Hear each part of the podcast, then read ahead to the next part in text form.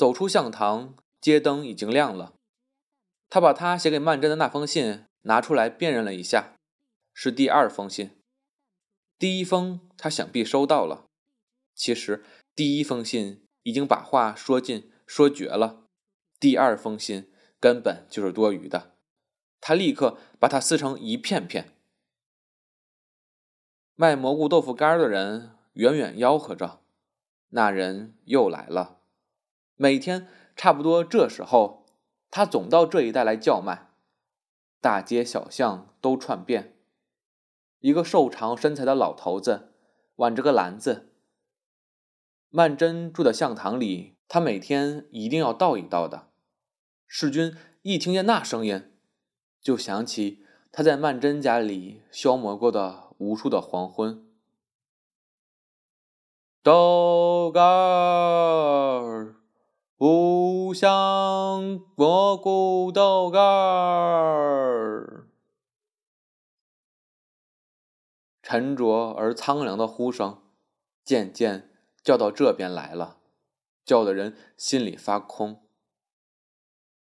于是他又想着。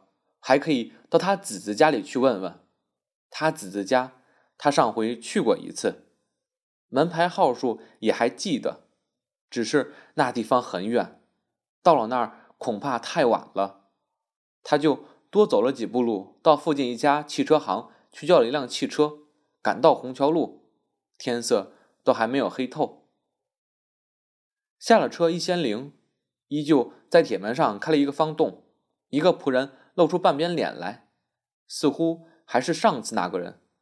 世君道：“我要见你们太太，我姓沈，我叫沈世君。”那人顿了一顿，方道：“太太恐怕出去了，我瞧瞧去。”说着，便把方洞关上了。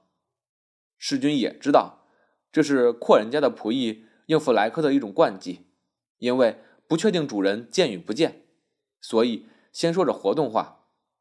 可是他心里还是很着急，想着曼桢的子子也许倒是刚巧出去了。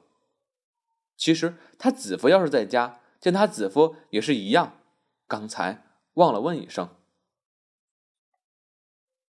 在门外等着，他也早料到的，一等就等了很久。终于听见里面拔去门栓，开了一扇侧门，那仆人闪在一边，说了声：“请进来。”他等世君走进去，依旧把门拴上了，然后在前面引路，沿着一条没卸铺的汽车道走进去，两旁都是厚厚的冬青墙。在这傍晚的时候，园子里已经昏黑了，天上倒还是很亮，和白天差不多，映着那淡淡的天色，有一钩淡金色的峨眉月。世君在楼窗下经过，曼桢在楼上听见那脚步声，皮鞋践踏在煤屑路上。这本来也没有什么特异之处，但是这里上上下下就没有一个人穿皮鞋的，仆人都穿布鞋，曼璐平常总爱穿绣花鞋，祝鸿才穿的是那种粉底直贡泥鞋子，他们家也很少来客，这。却是什么人呢？曼桢躺在床上，竭力撑起半身，很注意的向窗外看着。虽然什么也看不见，但看见那一片空明的天和天上细细的一钩淡金色的月亮。他想，也许是世君来了，但是立刻又想着：我真是疯了，一天到晚盼望世君来救我。听见脚步声。就以为是世君，那皮鞋声越来越近，渐渐的又由近而远。曼桢心里急得什么似的，因想到：管他是谁呢，反正我喊救命。可是他病了这些时，发热发的喉咙都哑了，他总有好些天没有和任何人说过话了，所以自己还不大觉得。这时候一张开嘴。自己都吃了一惊，这样哑着嗓子叫喊，只听见喉咙管里发出一种沙沙之声罢了。房间里黑沉沉的，只有他一个人在那里。阿宝自从上回白拿了他一只戒指，就没有再进来过，一直是张妈照料着。张妈刚巧走开了一会儿，到厨房里吃年糕去了。这还是正月里，家里剩下很多的年糕，佣人们也可以随时坐着吃。张妈煮了一大碗年糕汤，才咂了一口，忽见阿宝鬼鬼祟祟的跑进来，低声叫道：“张奶奶，快上去，叫你呢。”张妈忙放下碗，问道：“太太叫我？”阿宝略点了点头，附耳说道：“叫你到后头房去看着，留点神。”张妈听见这话，只当是曼桢那里又出了什么意外，慌得三脚两步跑上楼去。阿宝跟在后面，才走到楼梯脚下，正遇见那男仆引着世君从大门外面走进来。世君从前在曼桢家里看见过阿宝的，虽然只见过一面，他倒很记得他，也向他看了一眼。阿宝一时心虚。怕他和他攀谈起来，要是问起顾家现在搬到什么地方去了，万一倒说的前言不对后语，他只得把头低着，装作不认识他，径自上楼去了。那男仆把世君引到客厅里去，把电灯开了。这客厅非常大，布置的也极华丽，但是这地方好像不大有人似的，说话都有回声。热水厅烧得很旺，世君一坐下来，便掏出手帕来擦汗。那仆人出去了一会儿，又送茶进来，搁在他面前的一张矮桌上。世君见是两杯茶，再抬起眼来一看，原来曼璐已经进来了，从房间的另一头远远走来。他穿着一件黑色的长旗袍，袍叉里露出水钻镶边的黑绸长裤。她在那藕灰丝绒大地毯上悄无声息地走过来。世君觉得他上次看见他的时候好像不是这样瘦，两只眼眶都深深的陷了进去，在灯影中看去，两只眼睛简直现成两个窟窿。脸上经过化妆，自是红红白白的，也不知怎么的，却使世君想起“红粉骷髅”四个字。单就字面上讲，应当是有点像他的脸型。他从来没有和他这样的女人周旋过，本来有点慌张，因站起身来向他深深的一点头，没等他走到跟前，就急于申明来意，道：“对不起，来打扰祝太太。刚才我去找曼桢，他们全家都搬走了，他们现在不知搬到哪儿去了。”曼桢只是笑着，嗯嗯，答应着，应道：“沈先生坐，喝点茶。”他先坐了下来。世君早就注意到了，他手里拿着一个小纸包，他不禁向那纸包连看了两眼，却猜不出是什么东西，也不像是信件。他在他对面坐了下来，曼璐便把那纸包拆开了。里面另是一层银皮纸，再把那银皮纸的小包打开来，拿出一只红宝戒指。世君一看那戒指，不由得心中颤抖了一下，也说不出是何感想。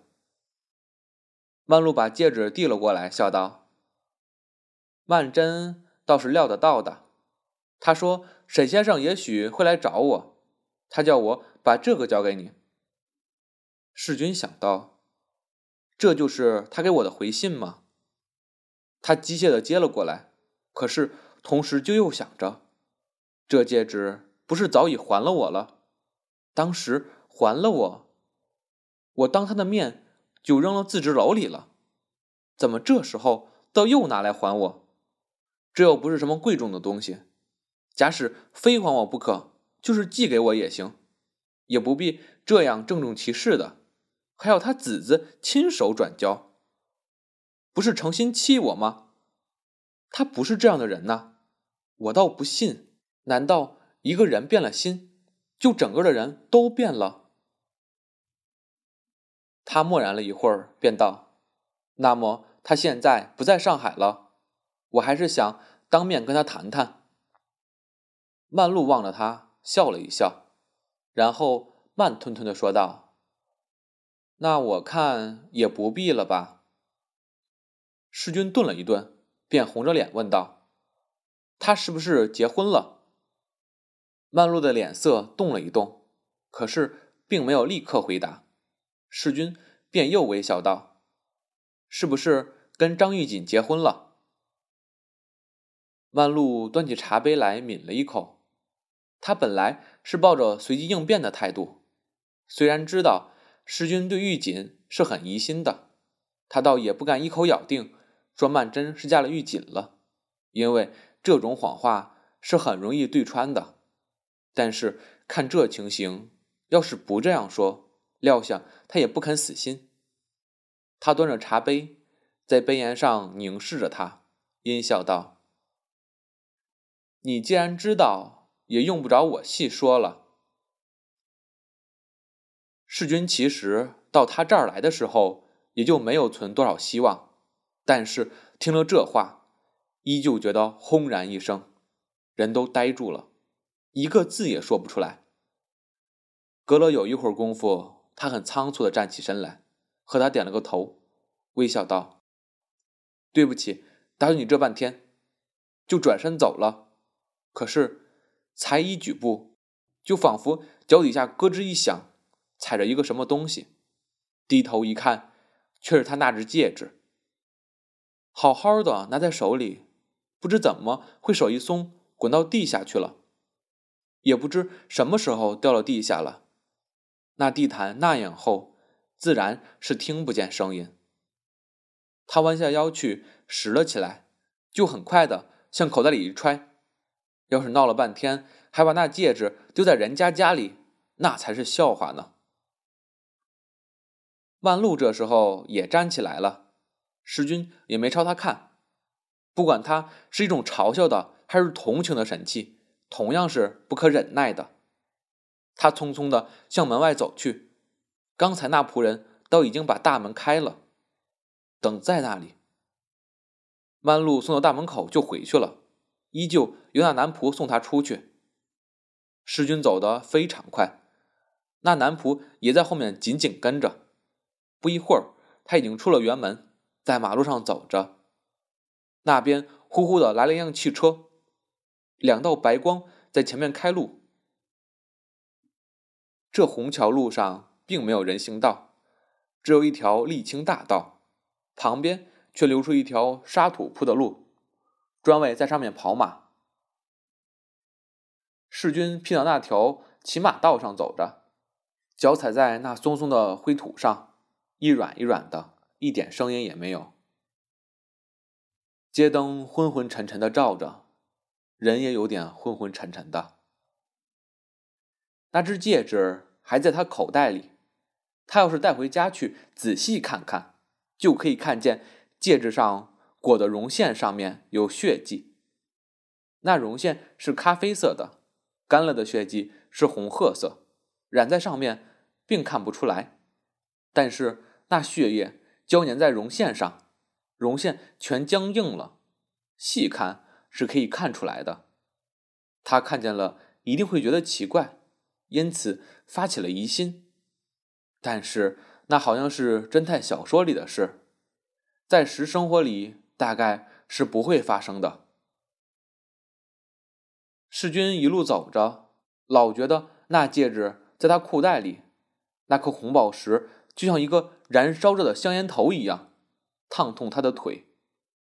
他伸进手去。把那戒指掏出来，一看也没看，就向道旁的野地里一扔。那天晚上，他回到医院里，他父亲因为他出去了一天，问他上哪儿去了，他只推说遇见了熟人，被他们拉着不放，所以这时候才回来。他父亲见他有些神情恍惚，也猜着他一定是去找女朋友去了。第二天。他舅舅到医院里来探病，坐的时间比较久，小童说话说的多了，当天晚上病情就又加重起来。自这一天起，竟是一天比一天沉重，在医院里一住两个月。后来沈太太也到上海来了，姨太太带着孩子们也来了，就等着送终。孝童在那年春天就死在医院里。春天，虹桥路紫荆花也开花了，紫郁郁的开了一树的小红花。有一只鸟立在曼桢的窗台上，跳跳蹦蹦。房间里面寂静的异样，他以为房间里没有人，竟飞进来了，扑啦扑啦，乱飞乱撞。曼桢似乎对他也不怎么注意。他坐在一张椅子上，他的病已经好了，但是他发现他有孕了。他现在总是这样呆呆的，人整个的有点麻木。坐在那里，太阳晒在脚背上，很是温暖，像有一只黄猫咕噜咕噜伏在他脚上。他因为和这世界完全隔离了，所以连这阳光照在身上都觉得有一种异样的亲切的意味。他现在倒是从来不哭了，除了有时候他想起将来有一天跟时君见面，要把他的遭遇一一告诉他听。这样想着的时候，就好像。已经面对面的在那儿对着跟他说，他立刻两行眼泪挂下来了。